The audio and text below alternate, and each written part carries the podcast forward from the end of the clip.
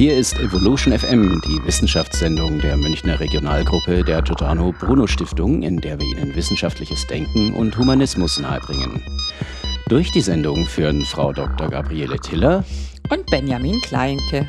Heute sprechen wir über folgende Themen. Ein Kinotipp nicht nur für Science-Fiction-Fans.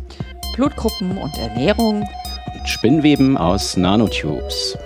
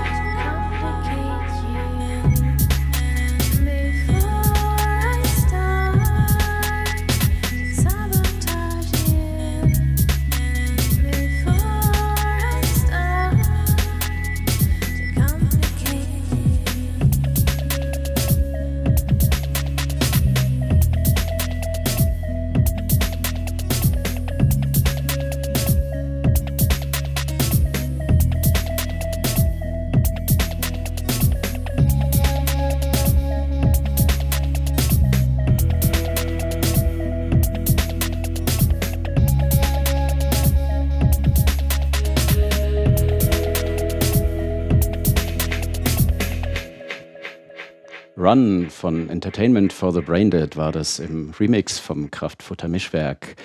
Und wir kommen jetzt zum Mythos des Monats. Mhm. Äh, kind, du verderbst dir doch die Augen, haben unsere Eltern gesagt, wenn wir äh, im, in, im Dämmerlicht unter der Bettdecke mit der Taschenlampe ja. gelesen haben nachts. Oder mit dem letzten Kerzenstummel irgendwo so unterm Schreibtisch, wo es auch keiner gesehen hat. Mhm. Ja, ich weiß gar nicht, warum man unbedingt immer, naja gut, man soll natürlich eigentlich schlafen und nicht lesen. Ja. Ähm, aber ähm, also ich muss ja eine Brille tragen. Ob es daran liegt? Das werden wir ja dann am Ende der Sendung auflösen. Ja, so machen wir das. Lob des Müßiggangs. Mit den modernen Produktionsmethoden ist die Möglichkeit gegeben, dass alle Menschen behaglich und sicher leben können. Wir haben es stattdessen vorgezogen, dass sich manche überanstrengen und die anderen verhungern. Bisher sind wir noch immer so energiegeladen arbeitsam wie zur Zeit, da es noch keine Maschinen gab. Das war sehr töricht von uns. Aber sollten wir nicht auch irgendwann einmal gescheit werden? Bertrand Russell. Lora München auf der 92.4. Montag bis Freitag, 17 bis 24 Uhr.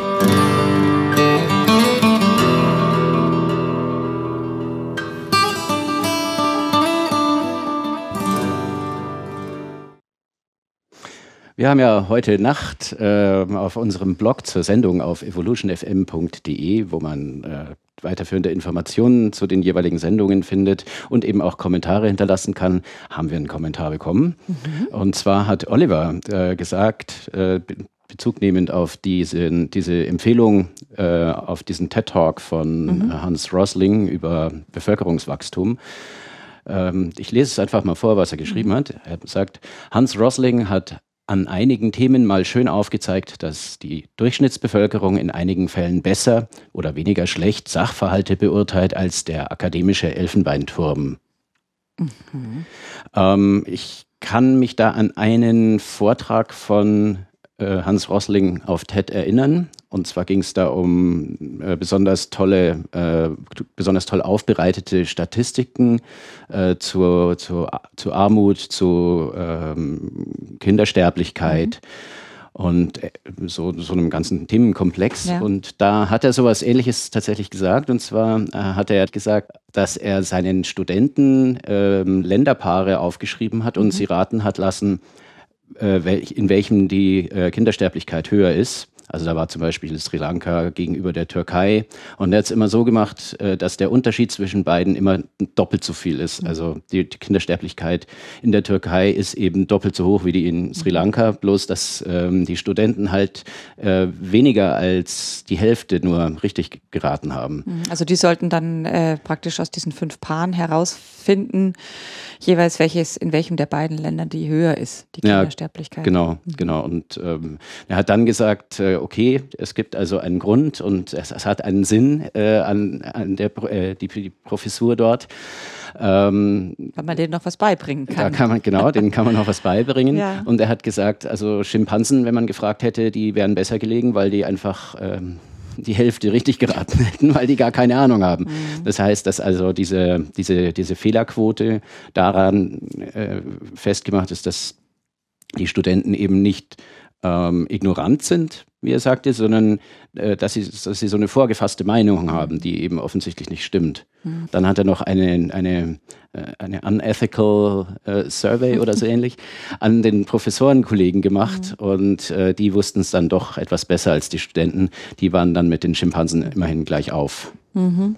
Ja, das ist natürlich spannend ne? mit den, mit äh, den Vorurteilen, ja. Mhm. Ähm, klar, wenn man da mit, einer bestimmten, mit einem bestimmten Vorurteil hingeht, dann äh, ist die Wahrscheinlichkeit, dass man nicht mehr mit halbe halbe rauskommt, ja, also dass man die Hälfte der Ergebnisse richtig trifft, dass das in die andere Richtung losgeht und die weniger als die Hälfte der Ergebnisse richtig äh, geschätzt haben, ist natürlich überraschend. Ne? Mhm. Also diese Vorurteile mm, oder auch Vorannahmen, die haben ja auch ihre Berechtigung, ja, haben in dem Fall wohl dazu geführt, dass äh, das Ergebnis schlechter war, als man erwartet hätte. Mhm, offensichtlich, Spannend. ja. Also wir verlinken auf jeden Fall diese, diesen ja. Vortrag dann hier ja. äh, im Blog zur Sendung. Ja. Er macht das ja auch sehr schön, dass es so sehr lebhaft ist und äh, so gut erklärt ist, dass man lacht und trotzdem auch versteht, worum es ihm geht. Ich war äh, im Kino neulich ah. und habe mir einen Film angeschaut und da geht es um ein Thema, das hatten wir schon mal in der Nummer 16. Da mhm. habe ich mit Ines Wendler über ähm, ja nicht eigentlich nicht künstliche Intelligenz, sondern Transhumanismus gesprochen, mhm. wo man sich ja mit der Frage beschäftigt, wenn man jetzt äh, alle möglichen künstlichen mh, hm, Ersatzteile oder, mhm. oder auch Verbesserungen in Menschen einbaut oder an Menschen dran macht. Äh, wie, ab, ab wann hört er denn eigentlich dann auf, ein Mensch zu sein? Mhm. Also wo ist da die Grenze zu ziehen? Das äh, ist wohl auch eine Frage, die man nicht so ähm, wirklich gut beantworten ja. kann. Und in diesem Film äh, geht es ähnlich wie in Her um eine künstliche Intelligenz und mhm. die ähm, Interaktion mit Menschen. Mhm. Ich will jetzt nicht zu viel verraten, weil der, weil der Film, das ist übrigens so eine Art Kammerstück, weil da, das, da spielen also vier Personen in, in einem Gebäude. Okay. Das ist äh, auch sehr schön. Der ist also mit einfachen Mitteln, kann man sagen, mhm. gemacht. Gleichwohl sehr schöne Bilder. Ähm, und da geht es eben auch um die Frage, wie gut kann eine künstliche Intelligenz, die in, im Fall von Ex Machina äh, auch einen Körper hat, also der künstlich ist, aber menschlich mhm. aussieht, so mehr oder weniger, wenn man sich damit anfreunden kann, dass, dass statt der Haut halt so ein, so ein Metallgitter ist. Muss man, man, mögen. Wo man quasi so das äh, Skelett durch, die, durch, diese, durch dieses Gitter sieht.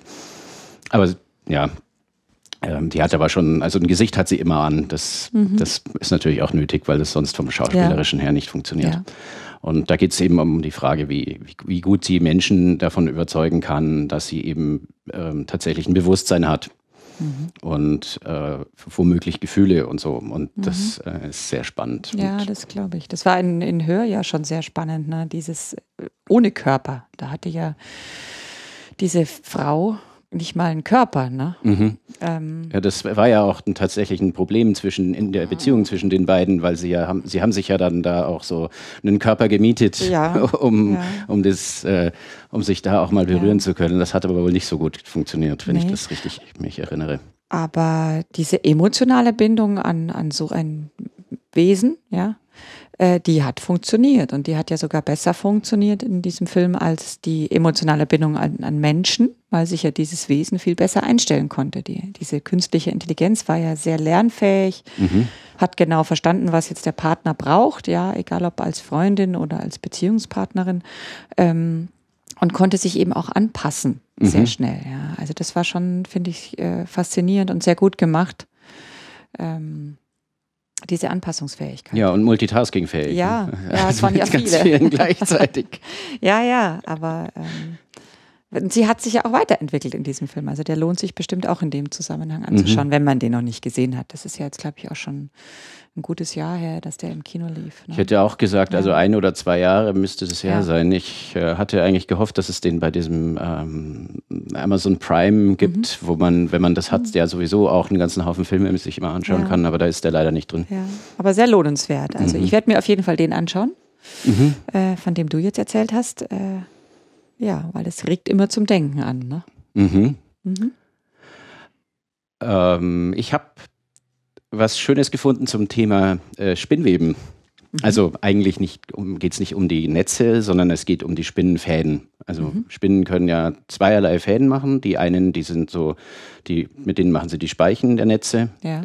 Die sind fester, nicht ganz so dehnbar, glaube ich, etwas dicker und sie kleben nicht und auf denen laufen sie auch rum. Und das, was sie dann so spiralförmig äh, an diesen Speichen festmachen, das ist ja dann so ein klebriger Faden, wo die Insekten dann äh, dran, bleiben. dran, kleben bleiben ja. und jetzt nicht mehr raus können. Und ähm, diese, diese festeren Fäden, die sind ja sogar so fest äh, wie, wie Stahl in etwa. Mhm.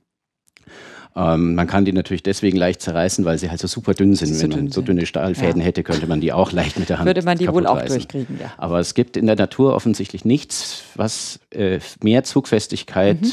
oder Reißfestigkeit hat, die sind ja schon auch elastisch, ähm, als Spinnenfäden.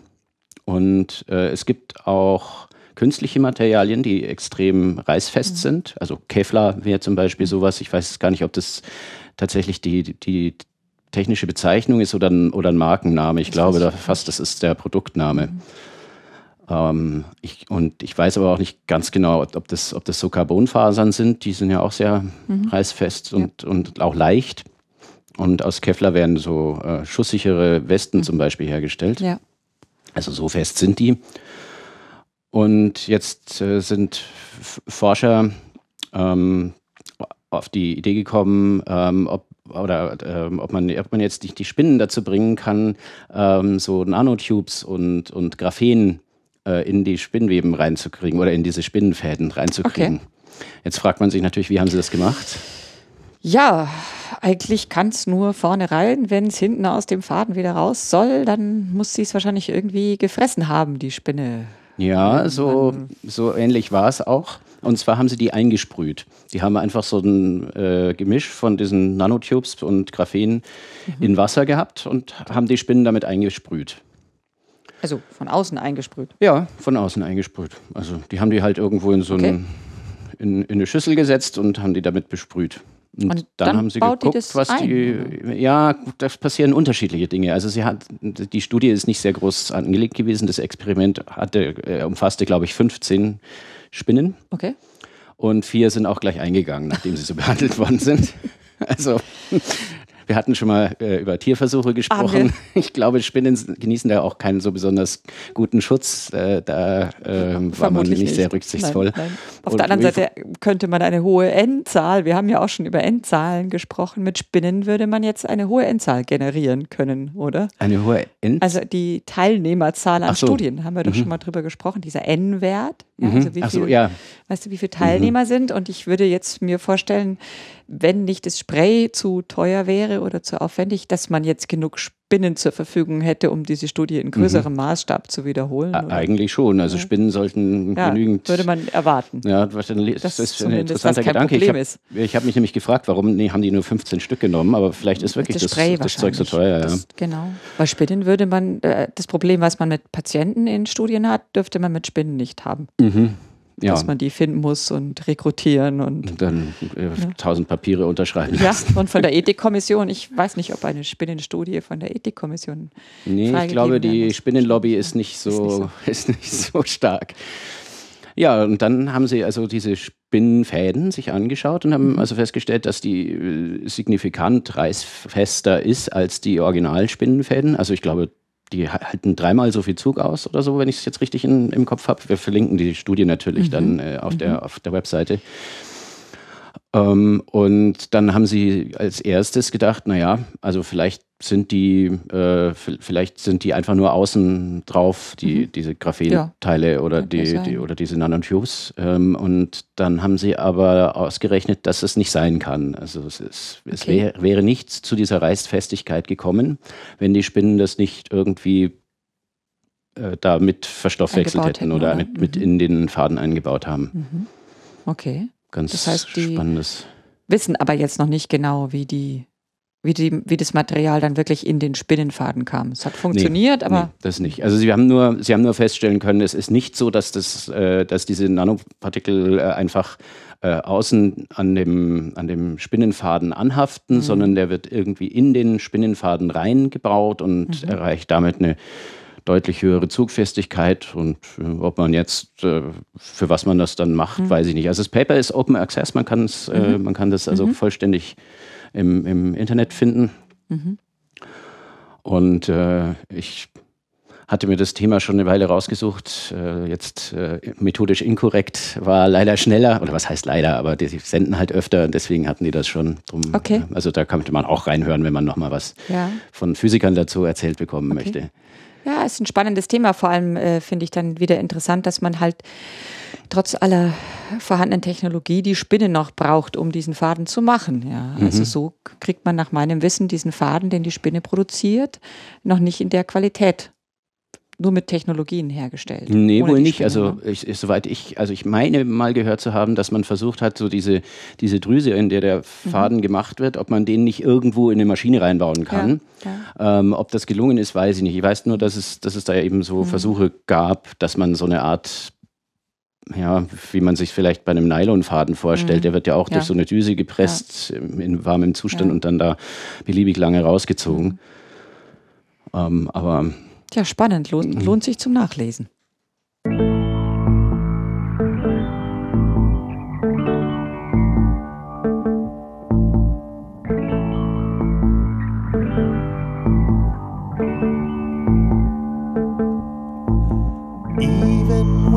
Stars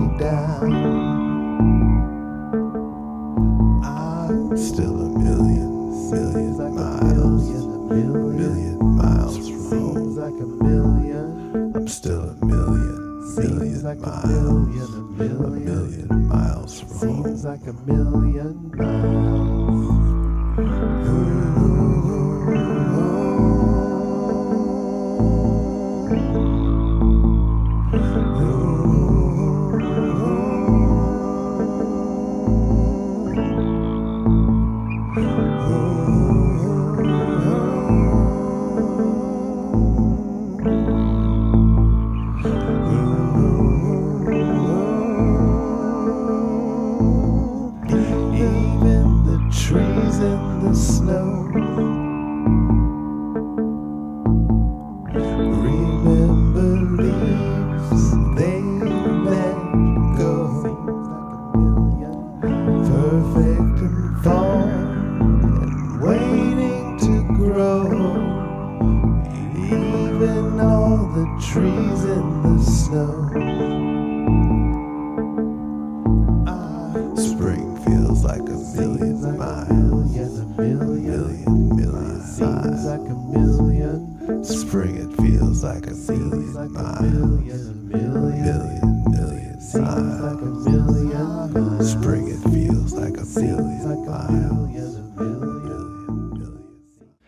James war das mit dem einem Musikstück, das den Titel 7 hat, römisch 7, warum auch immer. Ah ja. Ja, heute habe ich was mitgebracht über Blutgruppen und, Mhm. und Ernährung. Wir haben ja jetzt schon öfter mal über Ernährung gesprochen und was kann man mit Ernährung machen, beeinflussen, ähm, wie hängt es zusammen mit Erkrankungen, ja.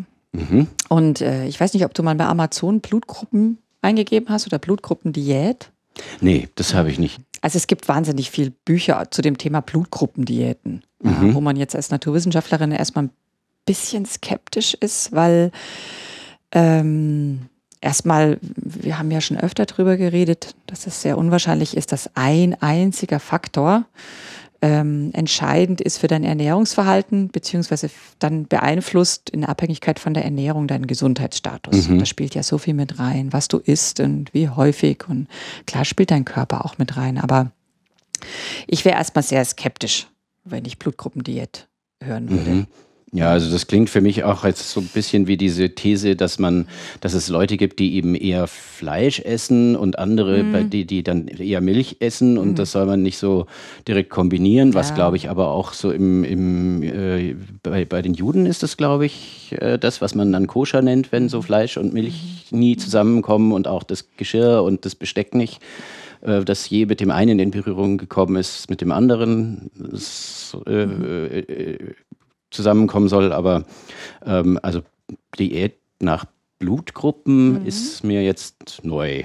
Aber das gibt's und das gibt auch wieder natürlich mit der Behauptung, dass wenn du dich dann falsch ernährst, dass das, das zu Krankheiten führen kann. Ja. Ähm, weißt du denn, wie die Blutgruppen zustande kommen? Was das, ist- was das, wie die entstehen? Ähm, also ich würde mal vermuten, dass das äh, irgendwie vererbt wird, aber ähm, ich weiß jetzt eigentlich nur, dass die häufigste Blutgruppe, die ich auch habe, null ist. Ähm, die seltenste Blutgruppe ist AB. Ähm, wenn man jetzt äh, keine Blutbank ähm, zur Verfügung hat, und irgendwie auf, auf einem Schiff oder auf einer einsamen Insel die Bluttransfusion machen möchte oder muss, äh, dann würde man jemanden mit der Blutgruppe AB alle Blutgruppen geben können, also sowohl A als auch B als auch 0. Mhm. 0 kann man überhaupt sowieso jedem geben. Mhm. Leute, die aber Blutgruppe 0 haben, die müssen auch 0 kriegen, weil A oder B oder AB mit 0 Würden verklumpt. vertragen.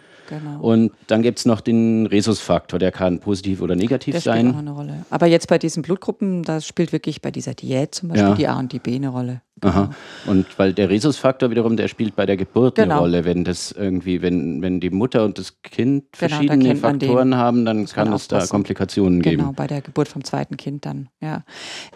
Das bei der, also bei der Ernährung geht man auf diese Hauptblutgruppen, die du eben schon gesagt hast, die 0 oder die A oder die, die B oder die AB, mhm. diese vier, die du gesagt hast. Und ähm, also was schon spannend ist und was mal nahelegen könnte, dass es eine Bedeutung hat, ist, dass das, was diese Blutgruppen ausmacht, sind so kleine Marker auf der Oberfläche von diesem Blutkörperchen. Ähm, ein Antigen nennt man das. Oder ja. den weißen? Nee, auf den roten. Und ähm, das sind so Antigene, ja.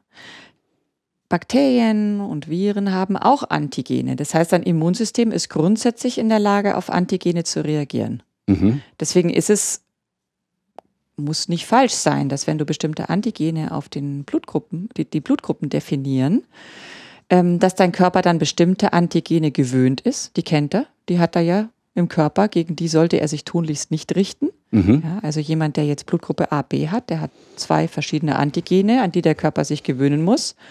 Und jemand mit der Blutgruppe 0 hat die nicht. Mhm. Ja, da kommt dann auch dieses Verklumpen her, was du, was du genannt hast.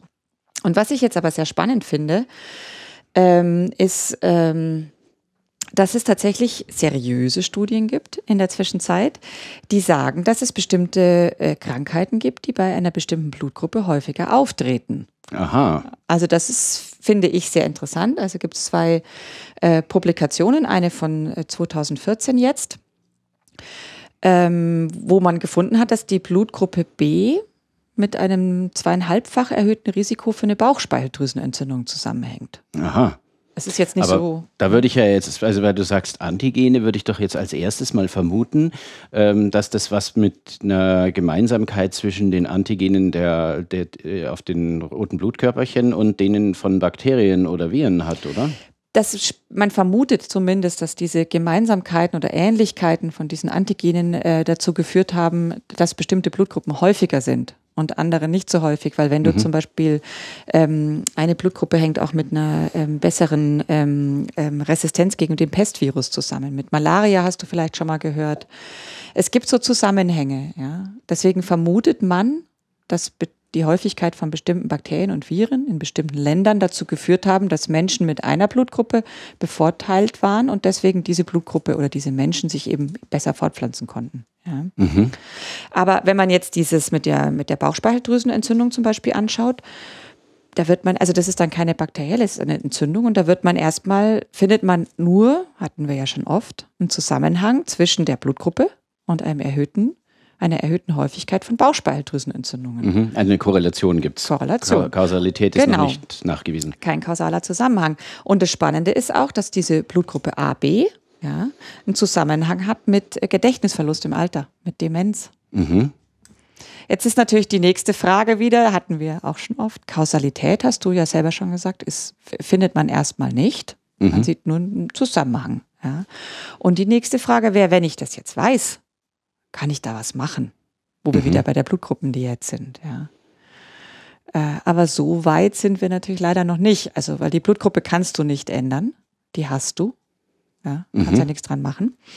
Aber was man natürlich machen kann, ist schon, wenn ich jetzt weiß, dass ich eben mit einer bestimmten Blutgruppe ein ähm, erhöhtes Risiko für Demenz habe, kann ich natürlich gucken, ob ich diese Blutgruppe habe.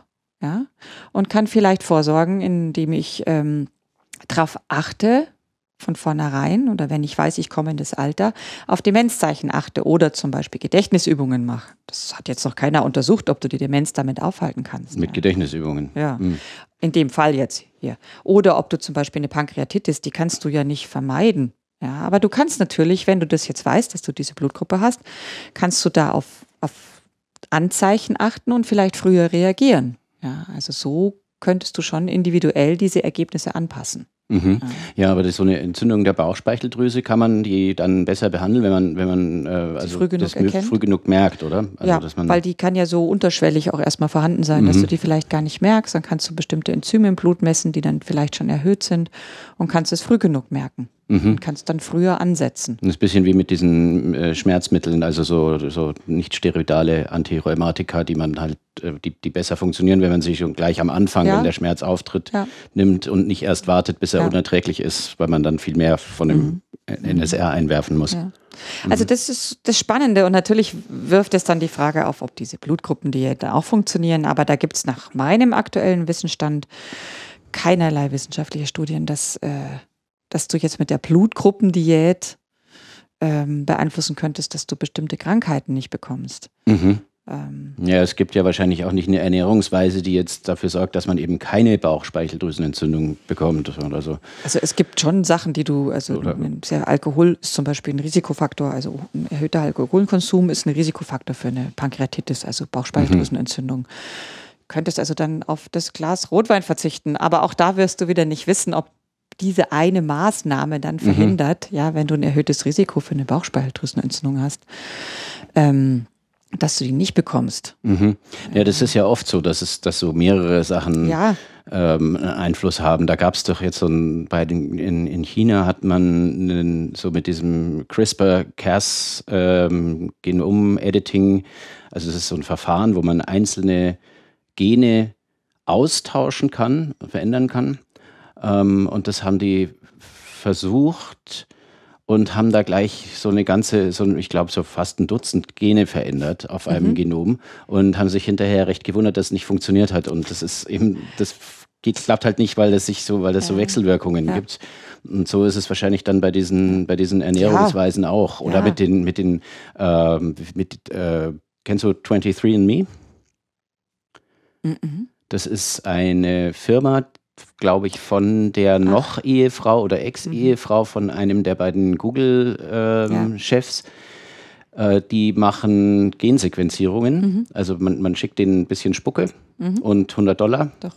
Und dann äh, sequenzieren die einen relativ großen Teil wohl von, Ja. von deinem Genom und schicken dir das auch also als Rohdaten. Mhm. Und sie haben früher auch so ähm, äh, genetische Prädispositionen, die bestimmte Risiken bergen, haben sie. Ja. dir gesagt. Das dürfen sie aber nicht mehr. Das hat die FDA ihnen verboten, weil sie sind ja keine Ärzte stimmt. und kein Krankenhaus.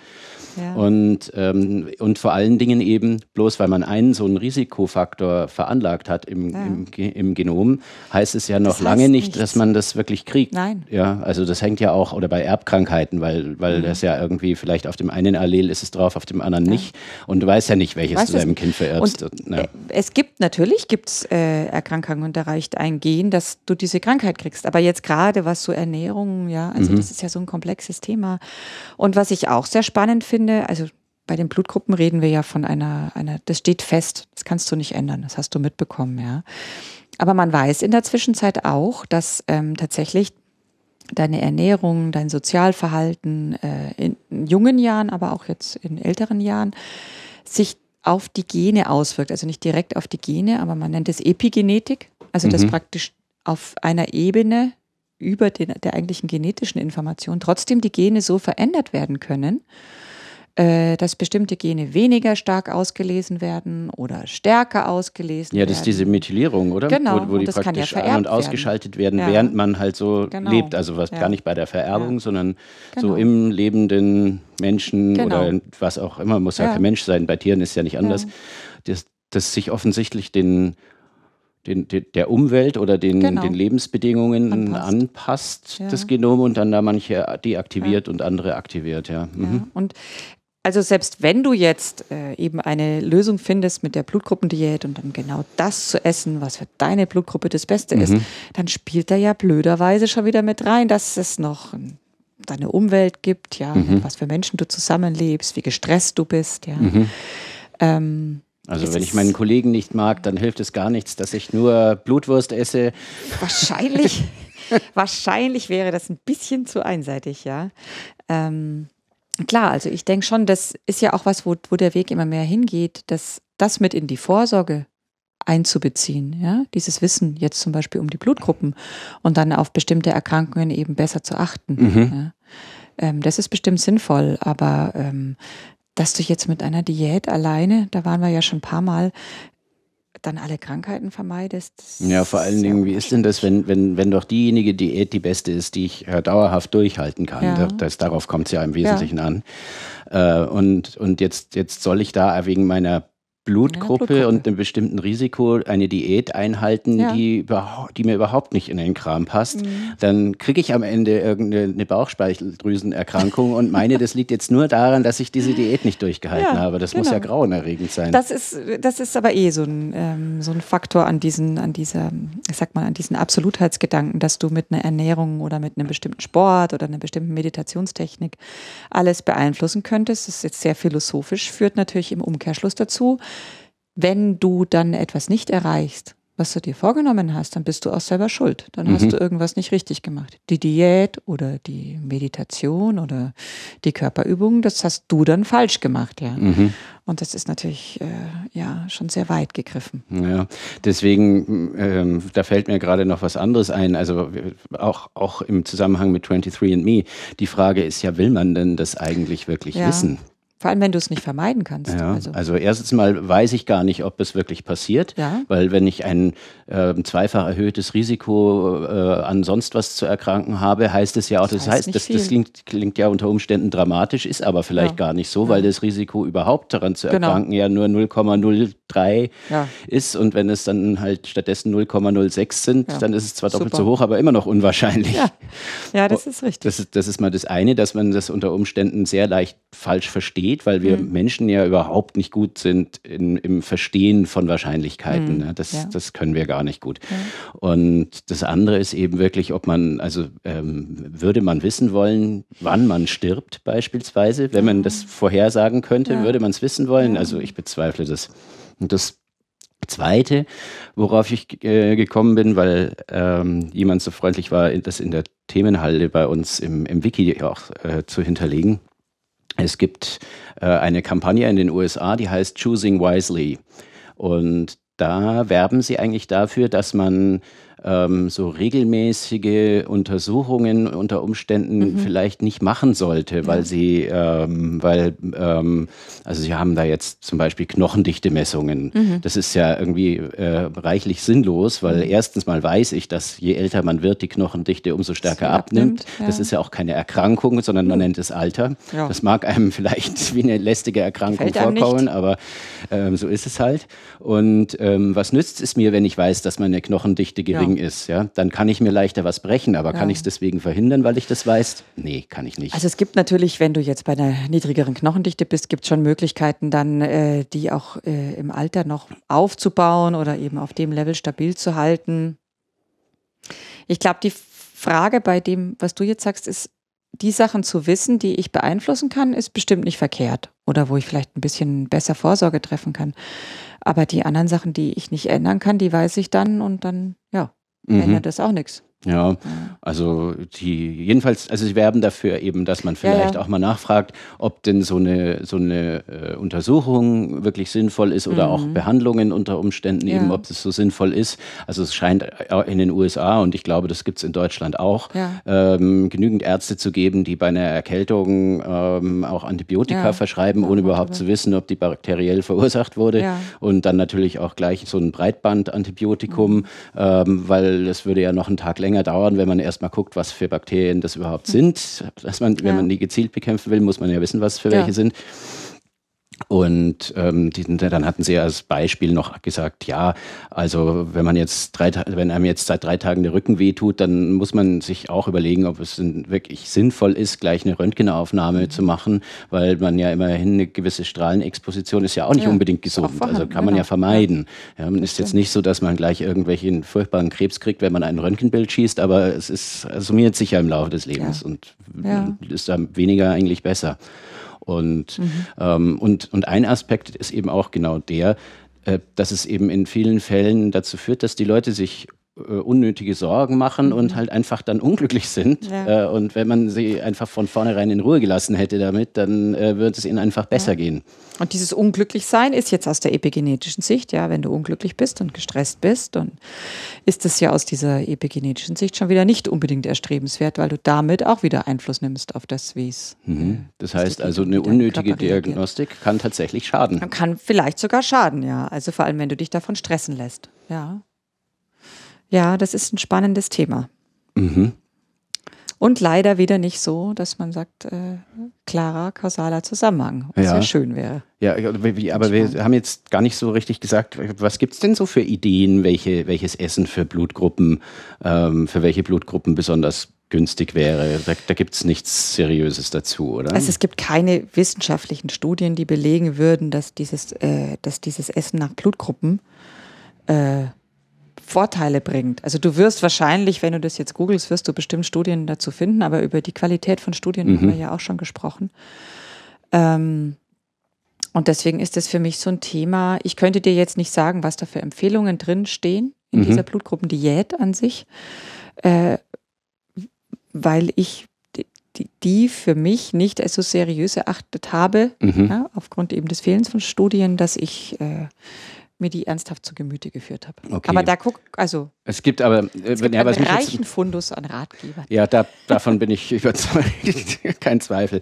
Nur, ähm, ob, ob, also mich hätte interessiert, ob es vielleicht einem bestimmten Muster folgt oder ob es da so ein Schema gibt oder so eine, so eine grobe Richtung, wo man eben sagt, äh, was weiß ich, die einen Blutgruppen sollen eben mehr Milchprodukte Mit oder Fleisch, und, und viel Eiweiß und die anderen genau. vielleicht lieber Kohlenhydrate Ja, und Fett genau. oder Ja. äh, irgend so. Also das ist schon Aber so. Da sind die sich einig dann oder? Was, das weiß ich. Ich weiß auch nicht, ob es, äh, es gibt einen, der das eben damals, äh, Dadamo heißt der, der das damals ähm, nach meinem Wissen ähm, aufgebracht hat, diese Mhm. Blutgruppendiäten.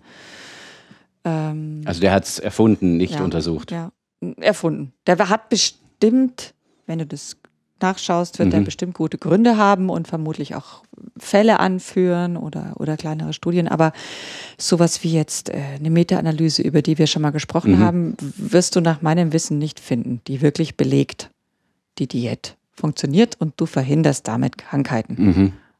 Wo, weil wenn es das gäbe, dann würden wir das kennen.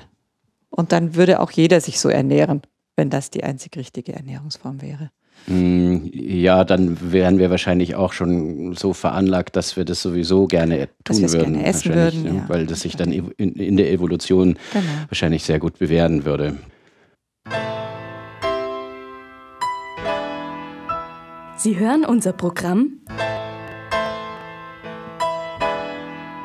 Sie finden uns gut. Sie sind noch nicht Mitglied im Lora Förderverein und könnten es sich leisten? Dann schalten Sie ab. Oder Sie rufen uns an unter 480 2851. 480 2851 und lassen sich unsere Unterlagen zuschicken.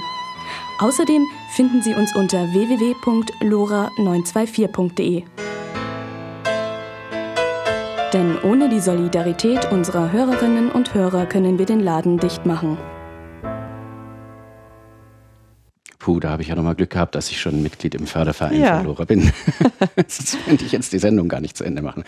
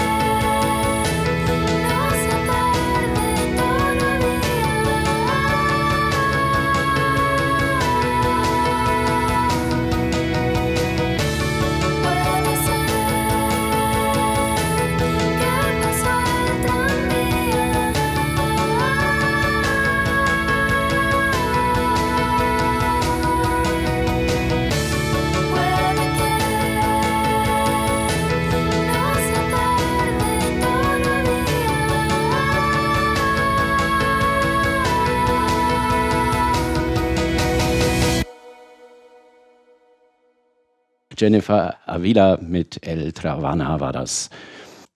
Dieses Wochenende war wieder der Corso Leopold. Dort gab es diesmal einen Platz der Humanisten und da war auch die Regionalgruppe München der Giordano Bruno Stiftung vertreten. Wir waren da und haben Georg Korfmacher gefragt, was einen Humanisten ausmacht. Und Timo Krüger, der erste Vorsitzende der GBS München, haben wir gefragt, was die Münchner Regionalgruppe eigentlich so tut. Und schließlich hat uns Kurt Stützer ganz kurz zusammengefasst, was Humanismus bedeutet. Für mich ist ein Humanist, oder auch nicht nur für mich, so habe ich das in Frankreich gelernt, ähm, ein Mensch, der sich bereit erklärt, für sich selbst Verantwortung zu nehmen, damit Verantwortung für seine Mitmenschen und die Umwelt, Umwelt spricht alles, also äh, Natur und alles Mögliche, und der für seine Selbstverwirklichung nicht unbedingt einen Gott braucht. Er kann einen haben, warum nicht? Aber er braucht nicht unbedingt. Ja, die GBS München ist halt ein Vertreter der, der Giordano Bruno Stiftung und versuchen halt natürlich entsprechende Aktionen direkt in München halt durchzuführen. Dass wir uns hier präsentieren, dass wir ein bisschen Werbung für unsere Idee machen, für den Humanismus natürlich, für die Giordano Bruno Stiftung an sich. Aber auch, dass wir halt äh, generell hier uns auch mit den anderen humanistischen Gruppen präsentieren. Was ja auch eine schöne Idee ist, ist ja erstmalig im Corso. Also das gab es ja vorher so noch nicht. Und das finde ich sehr schön, dass also Humanisten zusammenarbeiten, sich zusammentun, um halt äh, einfach gemeinsam mehr erreichen zu können. Und alle verfolgen die gleiche Idee? Ja, nicht unbedingt. Die Zielausrichtung ist immer vielleicht ein bisschen anders. Der eine geht halt in die, mehr in die Richtung vielleicht Evolution oder Bildung zum Beispiel. Also der HVD ist ja sehr stark im Bereich äh, generell der Bildung. Die haben ja eigene Kitas, Kindergärten, Schulen. Und äh, die äh, Giordano Bruno Stiftung geht ja auch vor allen Dingen ein bisschen in Richtung äh, allgemein äh, Forschung, Wissenschaft äh, auch nochmal. Die, zum Beispiel die Evolutionstheorie ist halt sehr wichtig. Da gibt es ja auch ein bald ein Projekt äh, EvoKids, gibt es auch eine Homepage evokids.de. Also da merkt man, oder da drüben haben wir dann ein bisschen mehr so die Bereiche, äh, Freidenkerbereich ist da hinten noch, die dann halt eher sehr stark religionskritisch sind. Ja. Also die dann halt eher den Atheismus vertreten oder atheistische Gedanken. Was ihr nicht so seid. Doch, wir auch. Religionskritik gehört dazu. Aber wir versuchen natürlich auch ein bisschen, äh, zumindest ist unser Anliegen halt nicht immer also gleich so beleidigend aufzutreten, sondern halt auch mit den anderen Seiten ins Gespräch zu kommen. Jetzt habe ich gedacht, ich frage gerade direkt mal nach, was ist denn dieser Humanismus? Ja, das ist eine schwierige Sache. Ja. Es ist, äh, Humanismus ist mehr als das, was im Grundgesetz drin steht. Äh, wie verhalten sich die Menschen untereinander oder wie sollen sie sich verhalten, dass sie der Conditio Humana gerecht werden. Also was, wann sind Menschen glücklich? Wann sind sie von ihrer Natur aus zufrieden? Äh, wann ist das Minimum erreicht von Unterdrückung und äh, von der Unmöglichkeit, sich zu entfalten und so weiter? Äh, da ist es wichtig, die Kriterien mal zu formulieren und aufzustellen, was nicht so einfach ist. Mhm. Wann, wann kann sich ein Mensch selbst verwirklichen, ohne dass er andere schadet? Ähm, wann äh, kann er seine Ziele, die er sich gesetzt hat, erreichen? Das sogar noch der Gesellschaft fördert und so weiter und so fort. Mhm. Das ist ein langer Katalog, den man sich da entwickeln kann. Ist nichts Dogmatisches, das sind Überlegungen, die man hat. Der, die Gesellschaft, unsere demokratische, freiheitliche Gesellschaft, gibt nur den Rahmen vor. Ja, in den Grundgesetz formulieren oder die Menschenrechte. Ja. Mhm. Die Menschenrechte sind natürlich elementar, das ist klar. Ja. Aber die Menschenrechte sind hier eigentlich erstmal Staatspflichten, was der Staat zu unterlassen hat, äh, dass das äh, erfüllt werden kann. Dass er nicht so in, in, das Leben der Menschen eingreifen soll. Ja, ja. und äh, das ist erstmal das Wichtige. Dass es Menschenrechte heißt und die Staatspflichten, habe ich nichts dagegen. Ja. Aber was Menschen noch zusätzlich zu dem, was die Gesellschaft oder der Staat erwartet, die ja mehr von Pflichten redet, das ist äh, ja, ein Gegenstandsthema des Humanismus. Der deutsche Pazifismus war immer illusionär, verschwärmt, gesinnungsbesessen, argwöhnisch gegenüber den Mitteln der Politik, argwöhnisch gegen die Führer, die sich dieser Mittel bedienten. Und da gerade liegt das Entscheidende. Der Pazifismus muss politisch werden und nur politisch. Die notwendigste Idee unserer Zeit darf nicht zum Steckenpferd kleinerer Prinzipienjockeys werden. Der Weg zum Volk muss gefunden werden. Karl von Ossietzky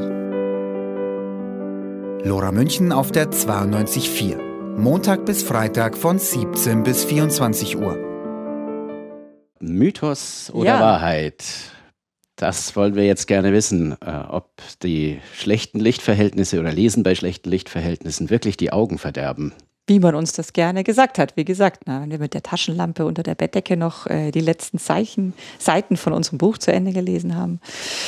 Ähm, also die, die Augen kannst du dir mit schlechtem Licht nicht kaputt machen. Ja, also wenn du jetzt bei Kerzenlicht handarbeitest, in früheren Zeiten hatten die Menschen ja, was hatten die abends? Ein Kerzenlicht und haben dann gestrickt oder Gesponnen. gesponnen, weil sie halt nicht, auch vielleicht nicht so viele Bücher hatten. Ähm, aber die Augen kriegt man durch schlechtes Licht oder wenig Licht. Ja, Ja, Nicht sch kaputt. schlecht heißt wohl Schlecht. in diesem Fall schummrig, Ja, dämmerig, dunkel. Genau, genau. Ja, man sieht halt irgendwann nichts mehr, wenn es zu dunkel wird, dann kann, muss man halt doch das Licht anknipsen. aber- Ja, und es kann sogar sein, dass während du liest, ja, kann es ja sein, dass deine, also deine Augen ermüden dann schneller. Klar, wenn Mhm. du, wenn das jetzt so dunkel ist, musst du natürlich äh, konzentrierter lesen, dass du dann müde wirst. Aber das hat keine, hinterlässt keinen bleibenden Schaden, ja, dass deine Augen dann im Lauf der Jahrzehnte dadurch schlechter werden würden. Ähm, Mhm. Und Also dann, dann schläft man ja irgendwann, wenn man schon eh unter der Bettdecke liegt. Ja. Und am nächsten Tag sind die Augen dann auch wieder, wieder munter. die sollten dann wieder munter und erholt sein. Und ich weiß nicht, ob sich jemand schon mal Gedanken gemacht hat, äh, dass ja da- das, was äh, zurückbleibt von dem, was du da liest, ja, vielleicht sogar von Vorteil ist. Weil als, als ein Kind, was begeistert beim, äh, beim Lesen ist, ist ja vielleicht gar nicht so verkehrt. Ja, vielleicht besser, als wenn es Ja. vor der Glotze hängt. Ja, ja, zumal man weiß, dass dieses blaue Licht, was jetzt von, von Fernsehen oder, oder Laptops ausgeht, im Gehirn, ähm, dazu führt, dass man aufwacht. Also das Ja, weil der, genau das habe ich gehört, Ja? weil der Blauanteil äh, Genau. relativ hoch ist Ja. und der macht recht wach. Ja, Und genau. das heißt, also Lesen von Büchern ist äh, besser. Also wenn man Ja. jetzt so nicht so leicht, äh, wenn man sich schwer tut einzuschlafen, Ja. dann sollte man ähm, das Buch lieber auf Papier lesen oder Genau. ich glaube, E-Ink geht wahrscheinlich das- auch, so, ja. so, ein- so ein Kindle oder Ja, sowas. genau. Weil das ist ja Äh, weiß, also nach Also so, meinem eine, so, ein- Wissensstand. so ein Ja. E-Ink-Reader. Äh, kann natürlich ja auch von Sony oder irgendwo anders her Natürlich. sein. Wir haben ja, jetzt auch an dieses Versandhaus da erwähnen, kriegen wir natürlich nichts dafür. Ähm, Ja. also dieses, ich denke, dieses blaue Licht auch für den, für diesen Erholungszustand vom Gehirn, wenn du dann kurz vorm Einschlafen wieder hochfährst, ja, ist nicht so sinnvoll. Aber jetzt ein Buch zu lesen, äh, ja, also es bringt ja was, weil in der Regel von so einem Buch auch was hängen bleibt. Klar kann man jetzt noch drüber diskutieren, was das Kind da für ein Buch liest. drei Groschen-Romane. Ach ja, oder Comics, ja. Ne. Ach, naja, also so schlecht sind Comics Ja, nicht. Also Ich ich habe ich hab, äh, zum Beispiel sehr früh schon angefangen, Asterix und Ja, Obelix zu lesen, Genau. weil äh, mein Vater mir versprochen hat, dass ich die alle haben darf, wenn ich ihm eins vorlesen kann. Und das wollte ich natürlich möglichst schnell und deswegen musste ich ja möglichst schnell lesen lernen, Ja, damit ein- ich die alle bekommen kann. Ein deutlich interessanteres Konzept, als das Lesen unter der Bettdecke zu verbieten, ja. Ja, das ähm, war ja auch eher nicht so. Also was äh, bei, bei mir war es eher so, dass, dass äh, ich doch ermahnt wurde, ich soll doch das Licht einschalten, damit ich, Wenn also, du schon liest. damit ich mir nicht die Augen verderbe. was ja aber ähm, dann unabhängig davon eben doch passiert ist. Aber das liegt eben daran, dass meine Augäpfel länger sind äh, Ja. als, der, als die Brennweite meiner Linse. Und deswegen bin ich kurzsichtig, muss eine Brille tragen. Ja. Was jetzt aber ja sehr wahrscheinlich oder wie wir wissen nicht damit zu tun hat, dass du vielleicht dann doch Nein. gelegentlich im Dunkeln gelesen Das hat hast. ne? damit zu tun, dass die Augäpfel im Ja. Laufe des Lebens immer länger geworden genau, sind. genau. Ja, ein Mythos, den wir äh, leider entkräften mussten oder zum Glück für viele Kinder, die gerne noch unter der Bettdecke lesen. Genau, unter der Bettdecke lesen ist gut, egal wie funzelig die Taschenlampe ist. Jawohl. Kinder, Genau. lest unter Lest der Bettdecke. mehr unter der Oder Bettdecke. lest überhaupt. Übrigens auf evolutionfm.de finden Sie die letzten Sendungen zum zeitsouveränen Nachhören auch als Podcast. Wir haben es ja vorhin schon erwähnt, weil da Oliver uns einen Kommentar hinterlassen hat. Außerdem bieten wir dort weiterführende Informationen zu den in der Sendung besprochenen Themen. Und wir freuen uns natürlich auch, wenn uns noch mehr Leute Kommentare hinterlassen. Oder wenn uns jemand eine E-Mail schreiben möchte, die Adresse ist dann Post, wie, wie ähm, das, was früher das Postamt war, Genau. at evolutionfm.de. Außerdem würden wir Sie gerne einladen auf das monatliche Treffen der Giordano Bruno Stiftung München, beziehungsweise der Münchner Regionalgruppe der Giordano Bruno Stiftung. Die findet nämlich jeden, Dienst, jeden ersten Dienstag im Monat im Hackab Shaw Bräuhaus an der Theresienwiese statt. Und wir sind jetzt am Ende unserer Sendung und wir hören uns wieder in zwei Monaten und zwar ganz genau am Mittwoch, den 22. Juli um 20 Uhr. Am Mikrofon Gabi Tiller und Benjamin Kleinke.